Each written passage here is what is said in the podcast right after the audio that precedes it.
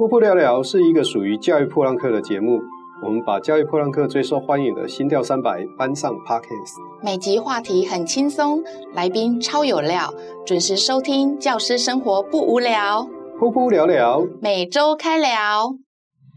噗噗聊聊，欢迎企业单位长期或听众朋友小额赞助支持我们，请点选节目下方资讯栏的连结，感谢大家。希望能大大家好，欢迎各位收听这一集的噗噗聊聊，我是阿亮校长，我是小壁虎老师。今天呢，我们邀请到的特别来宾呢是赖秋江赖老师，我们欢迎赖老师自我介绍一下。好，大家好，我是秋江老师。大家知道我姓什么吗？我姓赖，所以我是值得信赖的秋江老师。哎，有没有立刻语文就用上？对对对。要不要稍微说一下你来自哪里？哎，我是高，来自于高雄。对，嗯，其实很有趣。其实我原本是念公卫，哦，公共卫生。对，我才想问而已，你就自己自己自杀了。对，我，我大学四年都念公卫，然后公卫念完了，其实我本来是要研究所，我已经准备好，就是要去考那个医管医院管理，嗯，因为我对管理还蛮有兴趣。是。然后呢，就有一次，有一个高中同学就说：“哎，秋江，嗯，我们现在在考师资班，你要不要一起来报名考试？”嗯，然后我就说：“什么是师资班？”他就说：“按照考上，读一年就可以当老师。”我想说这么好，然后就马上就考上了。对，就是 你知道吗？有一种故事，就是你约我考，然后结局是怎么样？被约的人考上了。对。约的人没考上，这种故事好像蛮多的。对，然后竟然就发生了在我身上。然后我们高中同学就约我一起考，然后就毅然决然，就是其实我已经报名研究所，传那个医管的研究所。后来我就立刻转到这边，然后就一年的时间，大四别人在准备研究所，我就在准备师资班。然后同时毕业的时候，我就考上了台南师院的师资班，嗯、然后读了一年。然后读完一年之后呢，我就回到我的母校，对，回到我的母校去实习。那蛮有趣的，就是我国小的老师都还在那一所学校教书，对，很妙，对不对啊？其实，其实我也常常遇到了。我我回我当时师专毕业回去实习的时候，对我也遇到我自己的国小老师。嗯，然后就是我一到四年级的老师，还有五六年级的老师，其实都都还在那间学校。然后就是感觉是自己的学生又再回到原来那间学校，对，我就在那边实习一年。那刚好很特别，就是碰到一个老师，他就感觉很非常信任我一样。其实我其实没有，我就只实实习班一年嘛，对。然后他就把这个班，而且是六年级的班哦，就就交给我，哇！然后就因为那样，那我就只好自立自强，对不对？那其实他有在背后支撑我，因为开始想到什么就玩什么。然后想要做什么他就做什么，然后其实这这个指导老师都会一直支持我，所以就很很有趣的就是我在那边实习一年，然后完之后其实那边的主任跟老师啊都会觉得说，哎，秋江啊，你就继续考下来就好，继续考，教师真是，教师真是就留在母校不错啊，就是。自己在那间学校毕业，然后就自己再继续当老师。所以你们的老师对你回学校去任教是开心的？对，哦，那个我就想到说，我以前 我我师专四年级回去学校实习的时候，我们的导师看到我是非常不开心的。为什么？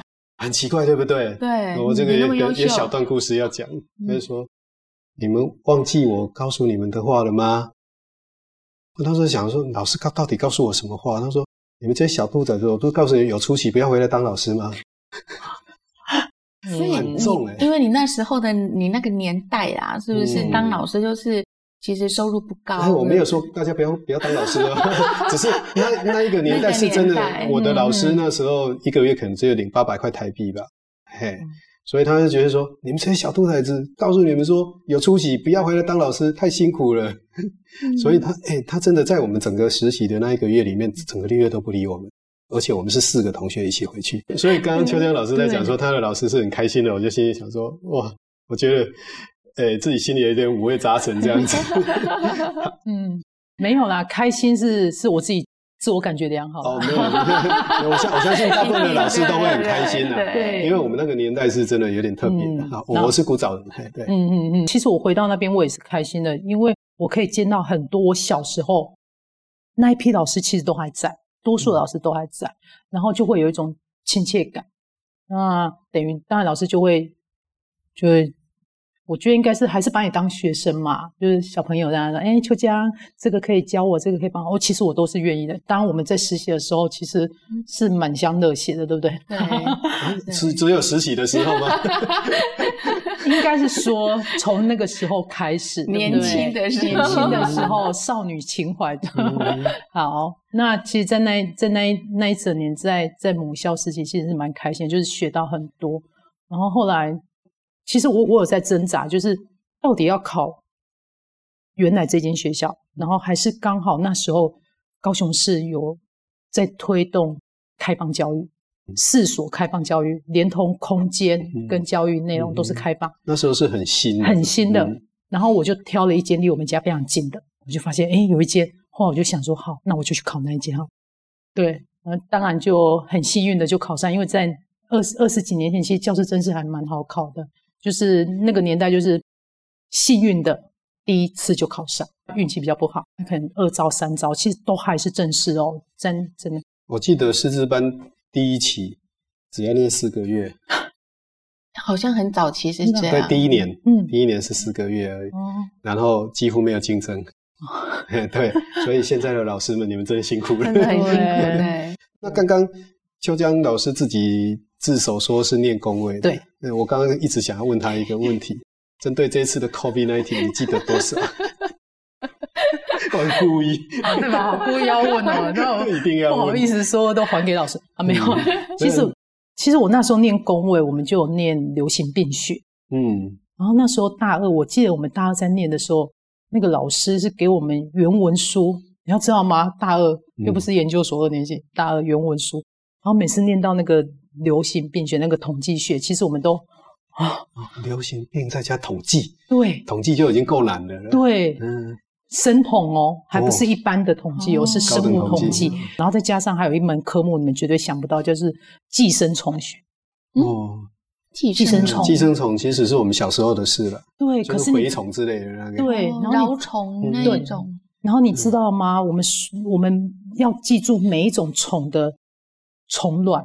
一直到成虫，一直到它怎么样经过什么样的过程进到你体内，然后产生什么疾病，你就知道我们我们也是很努力在在在那个当下，对，嗯、所以其实回头过来看，虽然我现在跳脱公位，跳脱到教育领域，可是我会觉得当时候大学那四年去读的内容，其实我觉得还嗯，那个系训练。那那时候的训练对现在的教学应该会有一点点帮助吧？我觉得还是会有，嗯、因为因为我们念医学院，所以我们其实我们什么中医概论、内科概论、外科概论，全部都要念。所以你记忆力很好。我只记得这些概论，通通都要念。这是什么结论？但是刚刚你讲说你呃要。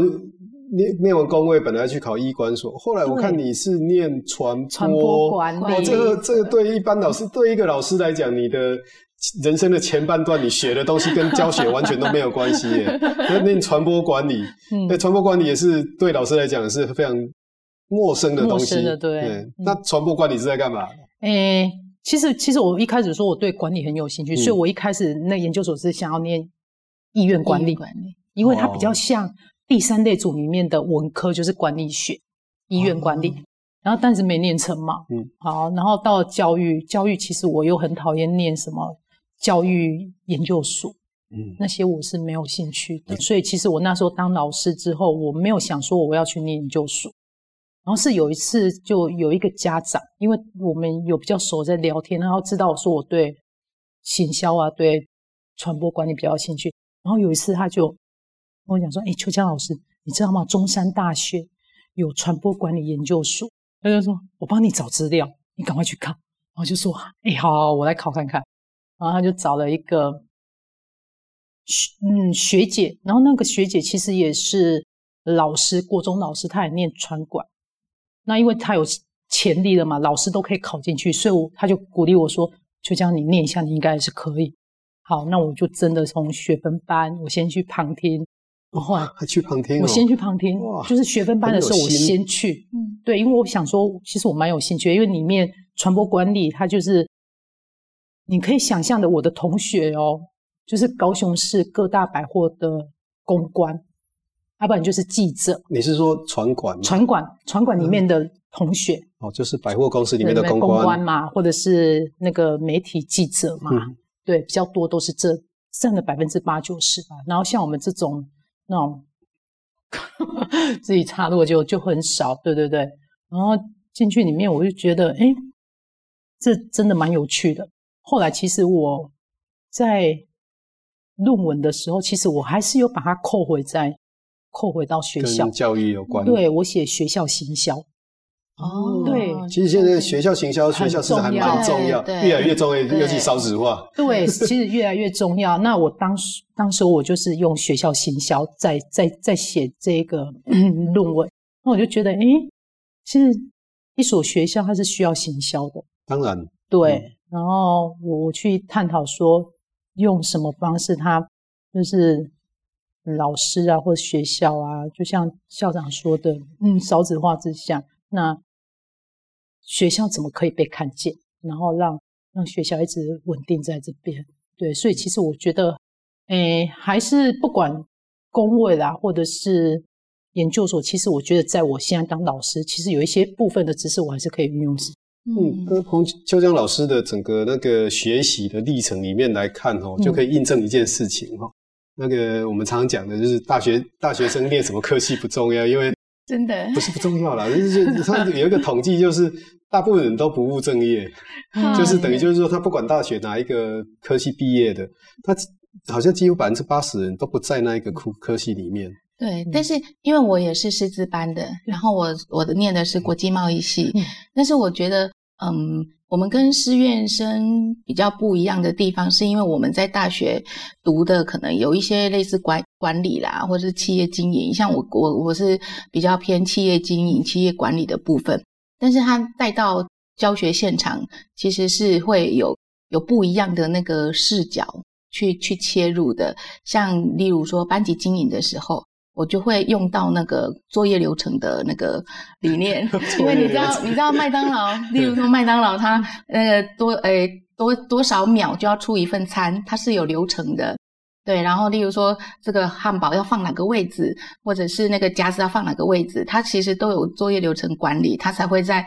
一个一定的时程里面把这个东西做出来。那这个用在教学那个教室里面就很重要。例如，我要多久把作业收齐？我的篮子要放哪里？然后小孩要从哪边走？其实，如果你都把它塞好的话，它就会非常的流畅。所以，所以我觉得，其实大学念普通普一般大学的那些教育啊，对，对我们来讲，其实放到教育现场是蛮有帮助。所以当时那个政府在做师资开放这件事情是对的。让我们的师资来源更多元化，然后小孩子可以接受到各种不同的、不同背景的老师，这样子。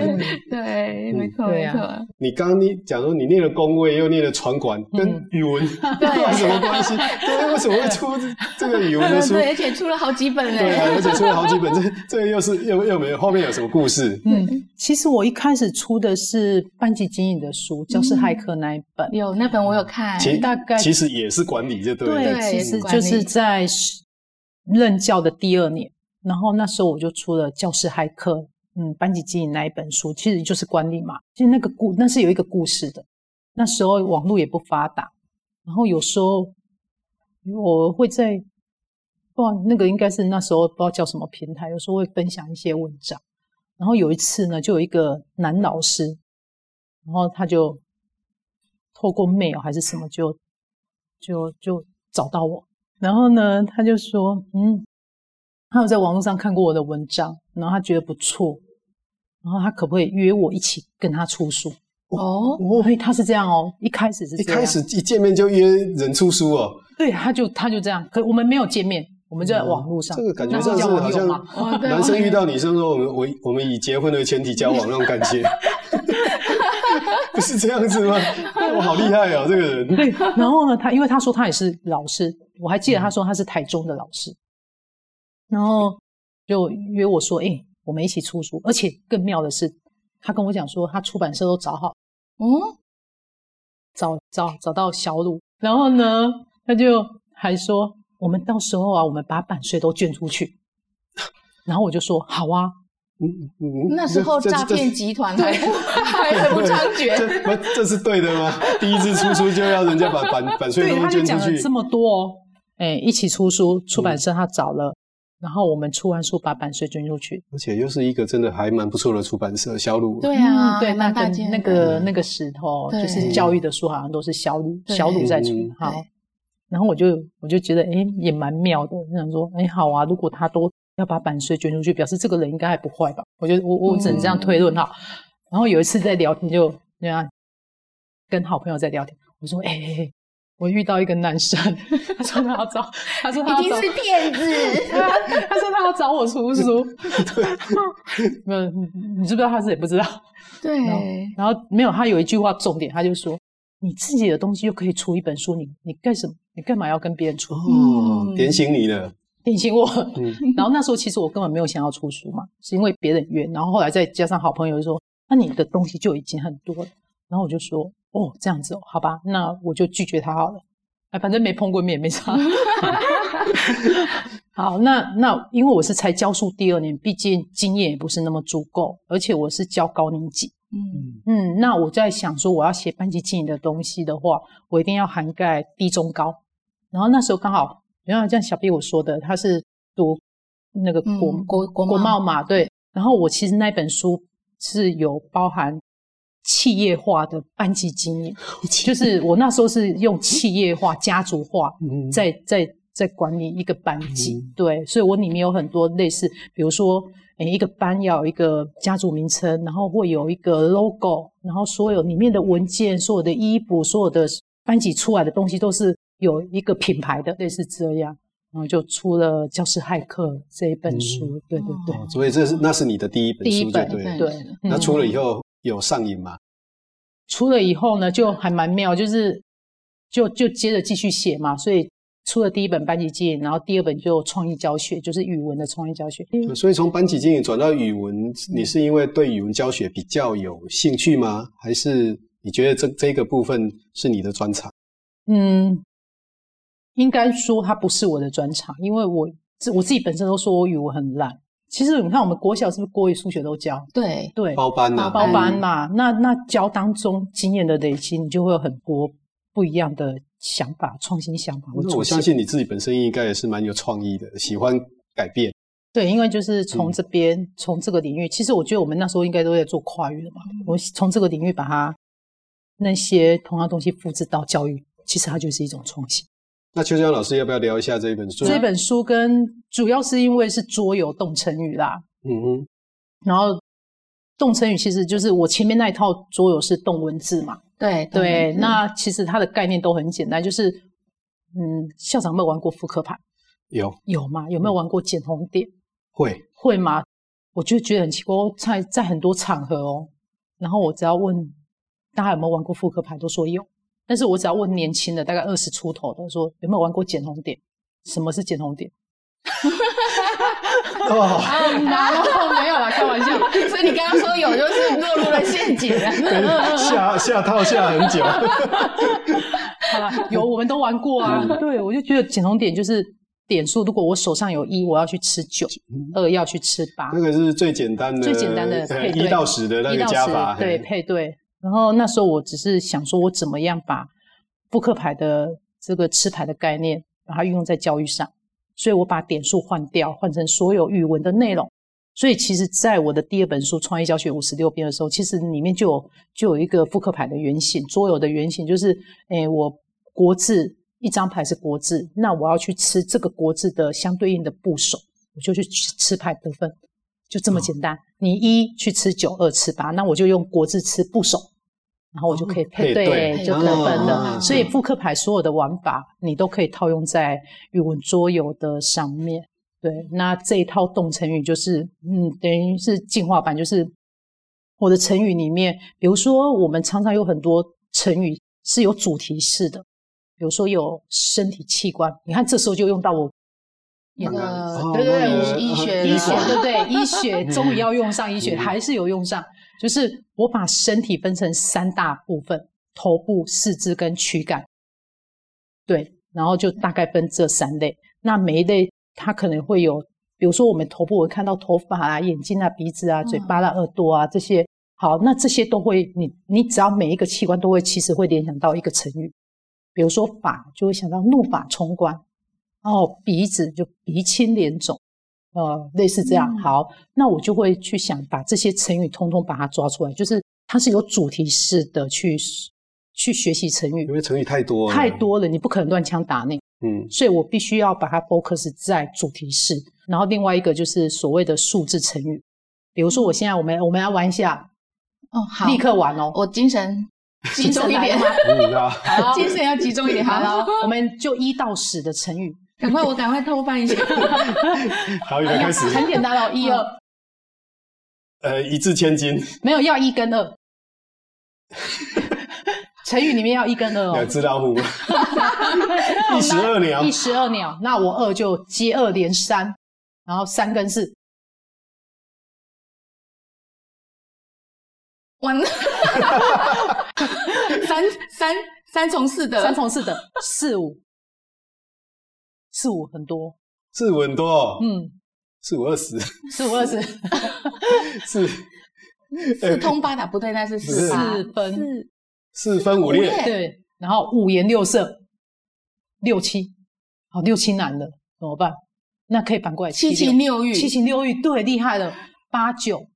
不离十，no 八九。八九要离十，所以八九有什么？八间九陌，哦，这是什么？对，这就去 这个要去查成语典里面就会有。对，所以其实我们这次在设计的时候，很多我们平常很习惯讲的语成语哦，你会认为是成语的，其实你去教育部的成语典查，它不是，它不是成语，它顶多就是四字语词，还查不到。对，我就觉得，哎，其实透过桌游的方式，然后学习一些比较教育部里面的一些主条成语，其实它是比较让小朋友可以去区分的话，哎，有时候我们平常在讲的可能就单纯只是四字于此，然后哪些是成语？对，那像刚好我们玩的数字啊，其实这个数字成语是怎么来？是那时候我教高年级在教因数倍数。大魔王，对呀，因数倍数跟成语有关，对对对对对，好，因数倍数大大魔王，对不对？对，好，然后就是要要小朋友拆解因数。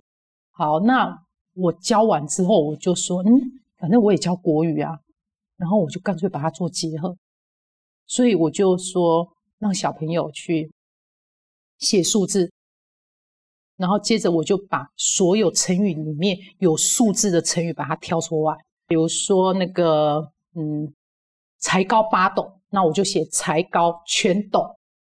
然后这时候所有的小朋友，他手上他我都叫他自己写一个自己的终极密码数字，幸运数字也好。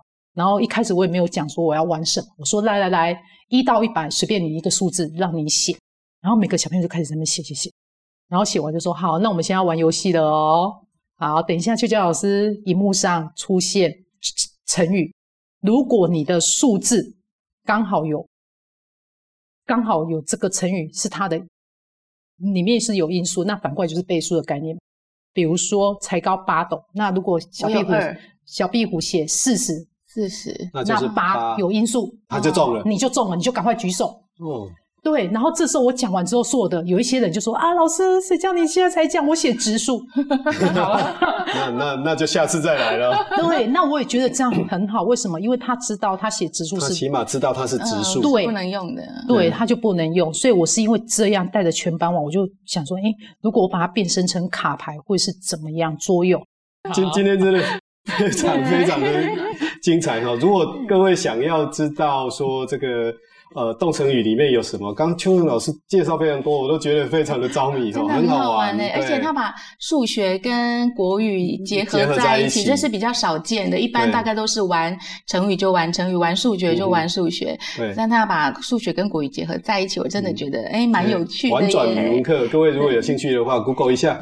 今天非常感谢邱江老师来跟我们分享您的所有的教学的历程，非常谢谢谢，谢谢秋江老师。每次访问结束后，我都觉得好有收获哦。如果大家也跟我一样内心澎湃，那可以在 Podcast 或是 YT 的单集下方留言哦。喜欢瀑布聊聊的朋友，可以在 Podcast 的节目下方给我们五星好评。瀑布聊聊，每周开聊，拜拜。拜拜。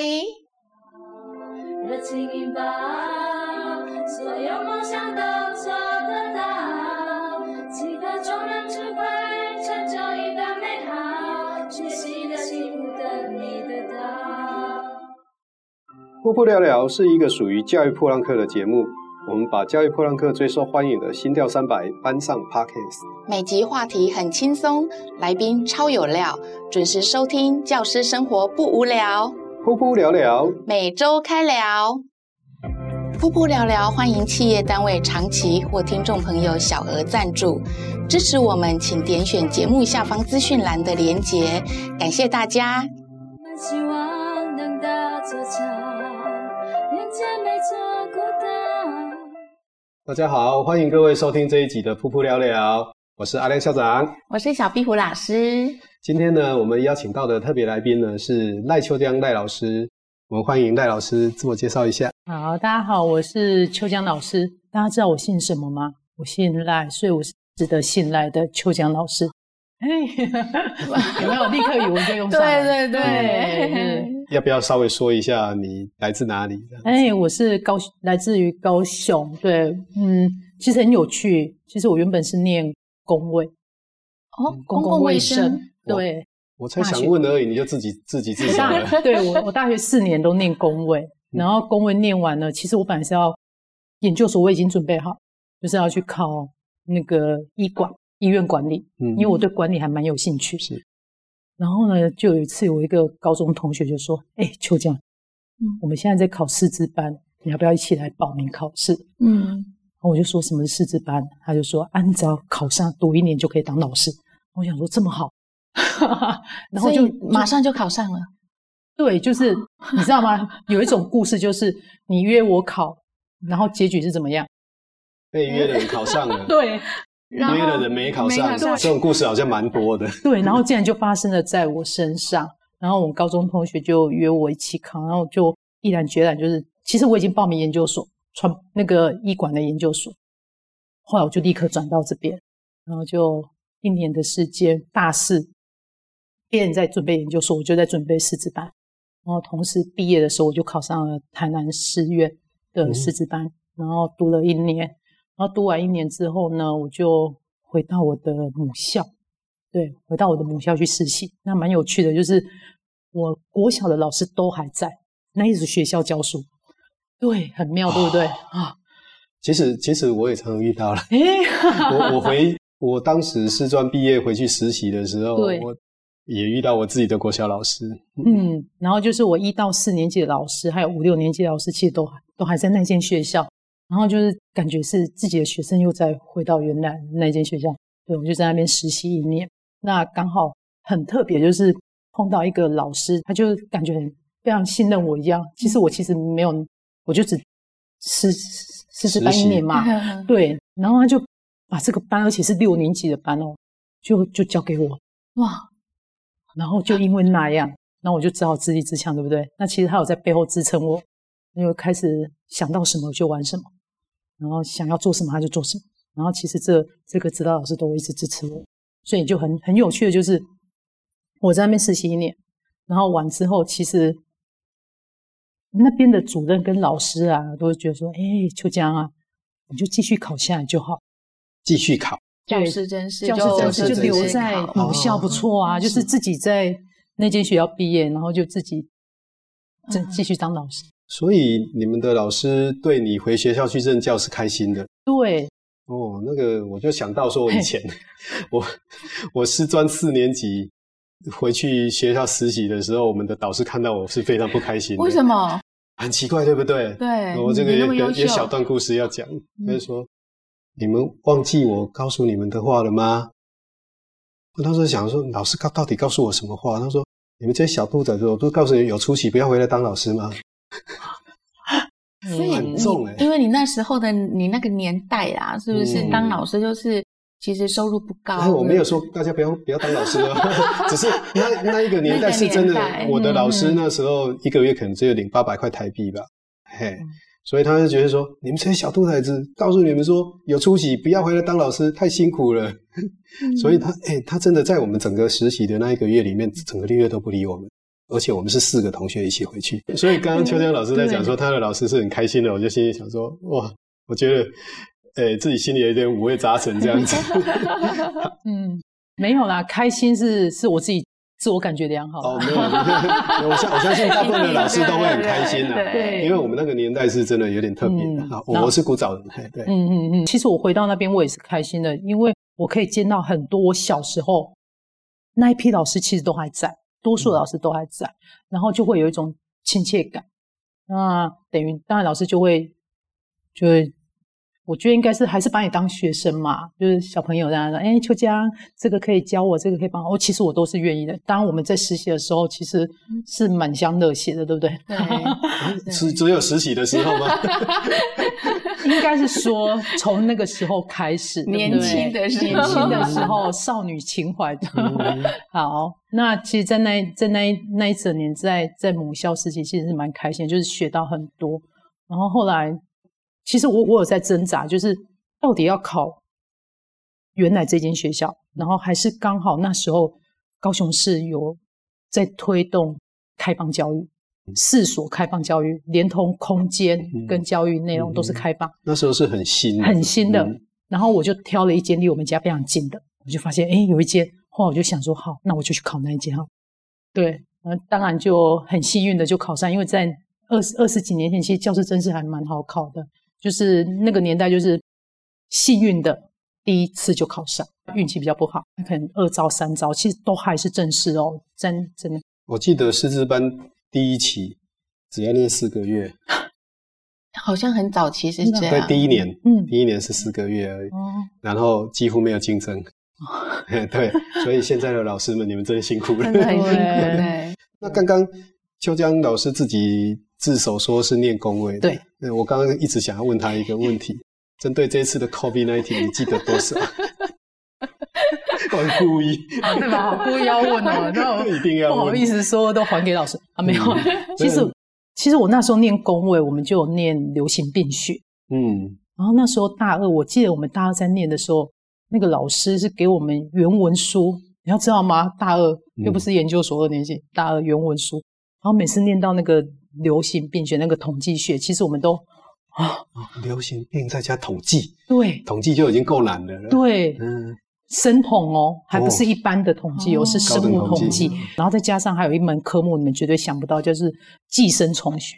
哦，寄生虫，寄生虫其实是我们小时候的事了。对，可是蛔虫之类的那个，对，蛲虫那一种。然后你知道吗？我们我们要记住每一种虫的虫卵。一直到成虫，一直到它怎么样经过什么样的过程进到你体内，然后产生什么疾病，你就知道我们我们也是很努力在在在那个当下，对，嗯、所以其实回头过来看，虽然我现在跳脱公位，跳脱到教育里面，可是我会觉得当时候大学那四年去读的内容，其实我觉得还嗯，那个系训练。那那时候的训练对现在的教学应该会有一点点帮助吧？我觉得还是会有，嗯、因为因为我们念医学院，所以我们其实我们什么中医概论、内科概论、外科概论，全部都要念。所以你记忆力很好。我只记得这些概论，通通都要念。这什么结论？但是刚刚你讲说你呃要。念念完工位，本来去考医管所，后来我看你是念传播，传播管理。哦，这个这个对一般老师，对一个老师来讲，你的人生的前半段，你学的东西跟教学完全都没有关系耶。那念传播管理，那传、嗯、播管理也是对老师来讲是非常陌生的东西。的对。对嗯、那传播管理是在干嘛？诶、欸，其实其实我一开始说我对管理很有兴趣，嗯、所以我一开始那研究所是想要念医院管理，管理因为它比较像。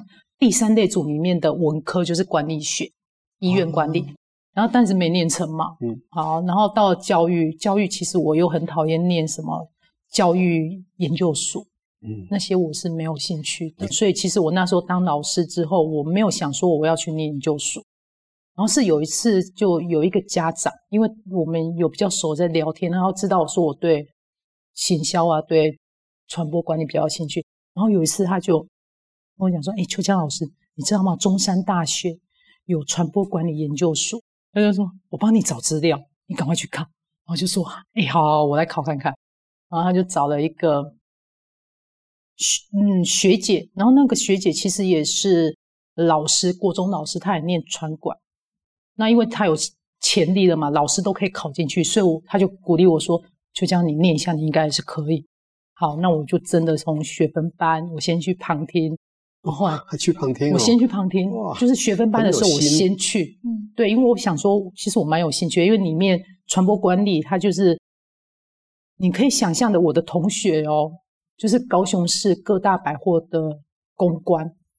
要不然就是记者。你是说传管？传管，传管里面的同学、嗯、哦，就是百货公司里面的公关，公关嘛，或者是那个媒体记者嘛，嗯、对，比较多都是这占了百分之八九十吧。然后像我们这种那种 自己插入就就很少，对对对。然后进去里面，我就觉得，哎，这真的蛮有趣的。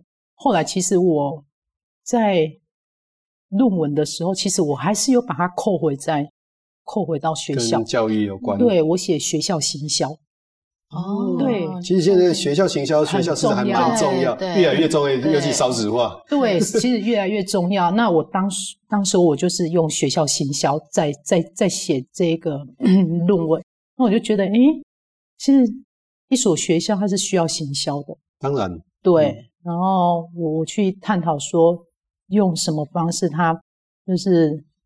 老师啊，或者学校啊，就像校长说的，嗯，少子化之下，那学校怎么可以被看见？然后让让学校一直稳定在这边。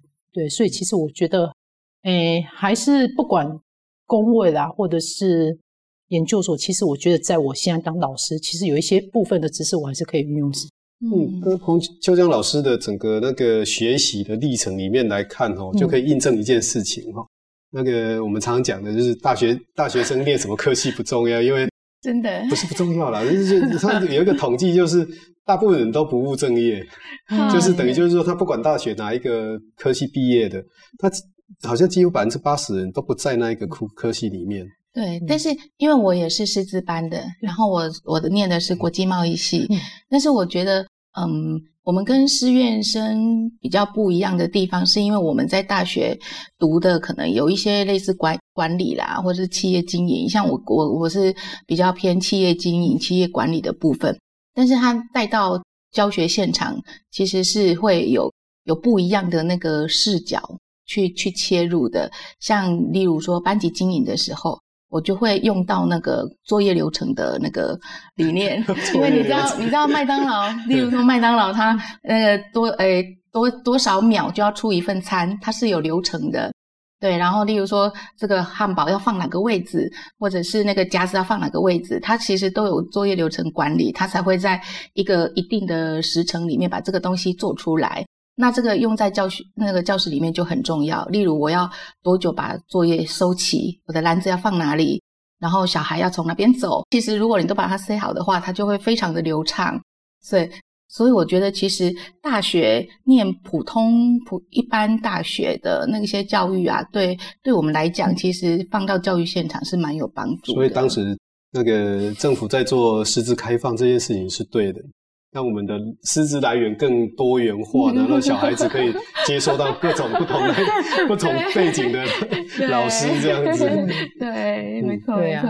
你刚刚你讲说你念了工位，又念了传管，跟语文 有什么关系？对，为什么会出这个语文的书？对，而且出了好几本嘞。对啊，而且出了好几本，这这又是又又没有后面有什么故事？嗯，其实我一开始出的是班级经营的书，教师骇客那一本。有那本我有看，其大概其实也是。管理就对了，对，其实就是在任教的第二年，然后那时候我就出了教师骇客，嗯，班级经营那一本书，其实就是管理嘛。其实那个故那是有一个故事的。那时候网络也不发达，然后有时候我会在，不知道那个应该是那时候不知道叫什么平台，有时候会分享一些文章。然后有一次呢，就有一个男老师，然后他就。透过 mail 还是什么就就就找到我，然后呢，他就说，嗯，他有在网络上看过我的文章，然后他觉得不错，然后他可不可以约我一起跟他出书？哦，所以他是这样哦，一开始是这样，一开始一见面就约人出书哦，对，他就他就这样，可我们没有见面。我们就在网络上，这个感觉上是好像男生遇到女生说，我们我我们以结婚为前提交往那种感觉，不是这样子吗？我好厉害哦，这个人。对，然后呢，他因为他说他也是老师，我还记得他说他是台中的老师，然后就约我说，哎，我们一起出书，而且更妙的是，他跟我讲说他出版社都找好，嗯，找找找到小鲁，然后呢，他就还说。我们到时候啊，我们把版税都捐出去，然后我就说好啊。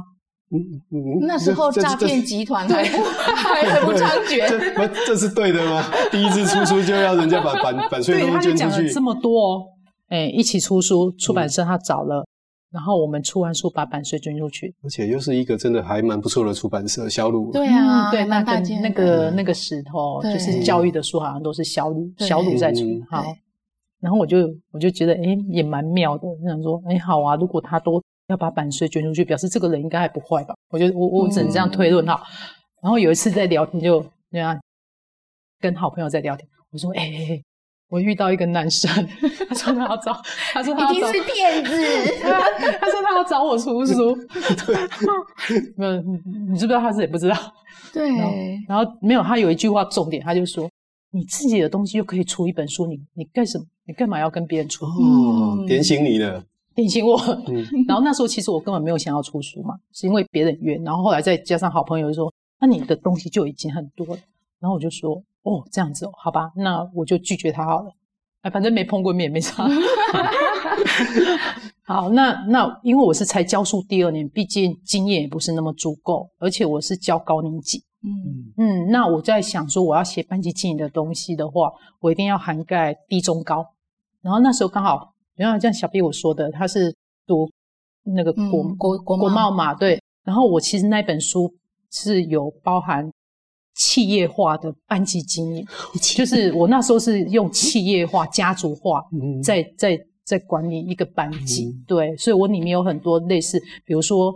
每一个班要有一个家族名称，然后会有一个 logo，然后所有里面的文件、所有的衣服、所有的班级出来的东西都是有一个品牌的，类似这样，然后就出了《教师骇客》这一本书。嗯、对对对、哦，所以这是那是你的第一本书，对对对。那出了以后有上瘾吗？出了以后呢，就还蛮妙，就是就就接着继续写嘛，所以。出了第一本班级经营，然后第二本就创意教学，就是语文的创意教学。所以从班级经营转到语文，你是因为对语文教学比较有兴趣吗？还是你觉得这这个部分是你的专长？嗯，应该说它不是我的专长，因为我自我自己本身都说我语文很烂。其实你看我们国小是不是国语、数学都教？对对，包班呐、啊，包班嘛。嗯、那那教当中经验的累积，你就会有很多不一样的。想法，创新想法。那我相信你自己本身应该也是蛮有创意的，喜欢改变。对，因为就是从这边，从、嗯、这个领域，其实我觉得我们那时候应该都在做跨越的嘛。我从这个领域把它那些同样东西复制到教育，其实它就是一种创新。那秋江老师要不要聊一下这一本书？这本书跟主要是因为是桌游动成语啦。嗯哼。然后动成语其实就是我前面那一套桌游是动文字嘛。对对，那其实它的概念都很简单，就是，嗯，校长有没有玩过扑克牌？有有吗？有没有玩过捡红点？会会吗？我就觉得很奇怪，在在很多场合哦，然后我只要问大家有没有玩过扑克牌，都说有，但是我只要问年轻的，大概二十出头的，说有没有玩过捡红点？什么是捡红点？哦，难哦没有啦，开玩笑。所以你刚刚说有，就是落入了陷阱，下下套下很久。好了，有我们都玩过啊。嗯、对，我就觉得捡红点就是点数，如果我手上有一，我要去吃九；二要去吃八。那个是最简单的，最简单的配对，一到十的那个加法，对，配对。然后那时候我只是想说，我怎么样把扑克牌的这个吃牌的概念，把它运用在教育上。所以我把点数换掉，换成所有语文的内容，所以其实，在我的第二本书《创意教学五十六变》的时候，其实里面就有就有一个扑克牌的原型，桌游的原型就是，诶，我国字一张牌是国字，那我要去吃这个国字的相对应的部首，我就去吃牌得分，就这么简单。哦、你一去吃九，二吃八，那我就用国字吃部首。然后我就可以配对，对就得分了。哦、所以扑克牌所有的玩法，你都可以套用在语文桌游的上面。对，那这一套动成语就是，嗯，等于是进化版，就是我的成语里面，比如说我们常常有很多成语是有主题式的，比如说有身体器官，你看这时候就用到我一个，哦、对对对，医学医 学，对对，医学终于要用上医学，还是有用上。就是我把身体分成三大部分：头部、四肢跟躯干。对，然后就大概分这三类。那每一类它可能会有，比如说我们头部会看到头发啊、眼睛啊、鼻子啊、嘴巴啊、耳朵啊这些。好，那这些都会，你你只要每一个器官都会，其实会联想到一个成语。比如说法，就会想到怒发冲冠；然后鼻子就鼻青脸肿。呃，类似这样，嗯、好，那我就会去想把这些成语通通把它抓出来，就是它是有主题式的去去学习成语，因为成语太多了，太多了，你不可能乱枪打鸟，嗯，所以我必须要把它 focus 在主题式，然后另外一个就是所谓的数字成语，比如说我现在我们我们来玩一下，哦，好，立刻玩哦，我精神 集中一点，好，精神要集中一点，好了，我们就一到十的成语。赶快，我赶快偷翻一下。好，预备开始。很简单哦，一二。呃，一字千金。没有，要一跟二。成语里面要一跟二哦。两只老虎。一石二鸟。一石二鸟，那我二就接二连三，然后三跟四。完了。三三三从四的。三从四的四五。四五很多，四五很多，嗯，四五二十，四五二十，四四通八达不对，那是四分。四。四分五裂，对，然后五颜六色，六七，好六七难了，怎么办？那可以反过来，七情六欲，七情六欲，对，厉害了，八九。不离十，no，八九。八九要离十，所以八九有什么？八间九陌。哦，这是什么？对，这就去这个要去查成语典里面就会有。哦、对，所以其实我们这次在设计的时候，很多我们平常很习惯讲的语成语哦，你会认为是成语的，其实你去教育部的成语典查，它不是它不是成语，它顶多就是四字语词，还查不到。对，我就觉得，哎，其实透过桌游的方式，然后学习一些比较教育部里面的一些主条成语，其实它是比较让小朋友可以去区分的话，哎，有时候我们平常在讲的可能就。单纯只是四字于此，然后哪些是成语？对，那像刚好我们玩的数字啊，其实这个数字成语是怎么来？是那时候我教高年级在教因数倍数，大魔王。对呀，因数倍数跟成语有关。对对对对对，好，因数倍数大大魔王，对不对？对。好，然后就是要要小朋友拆解因数。好，那我教完之后，我就说，嗯，反正我也教国语啊，然后我就干脆把它做结合，所以我就说。让小朋友去写数字，然后接着我就把所有成语里面有数字的成语把它挑出来。比如说那个，嗯，才高八斗，那我就写才高全斗。然后这时候所有的小朋友他手上，他我都叫他自己写一个自己的终极密码数字，幸运数字也好。然后一开始我也没有讲说我要玩什么，我说来来来，一到一百随便你一个数字让你写。然后每个小朋友就开始在那边写写写，然后写完就说：“好，那我们现在要玩游戏了哦。好，等一下秋娇老师荧幕上出现成语，如果你的数字刚好有刚好有这个成语是它的里面是有因数，那反过来就是倍数的概念。比如说才高八斗，那如果小壁虎小壁虎写四十四十，那就是八有因数，他就中了，你就中了，你就赶快举手。哦。对，然后这时候我讲完之后，所有的有一些人就说啊，老师，谁叫你现在才讲？我写直数。好了，那那那就下次再来了。对，那我也觉得这样很好。为什么？因为他知道他写直数是，他起码知道他是直数，呃、对，不能用的。对，他就不能用。所以我是因为这样带着全班玩，我就想说，哎，如果我把它变身成卡牌，会是怎么样作用？今今天真的非常非常的精彩哈！如果各位想要知道说这个。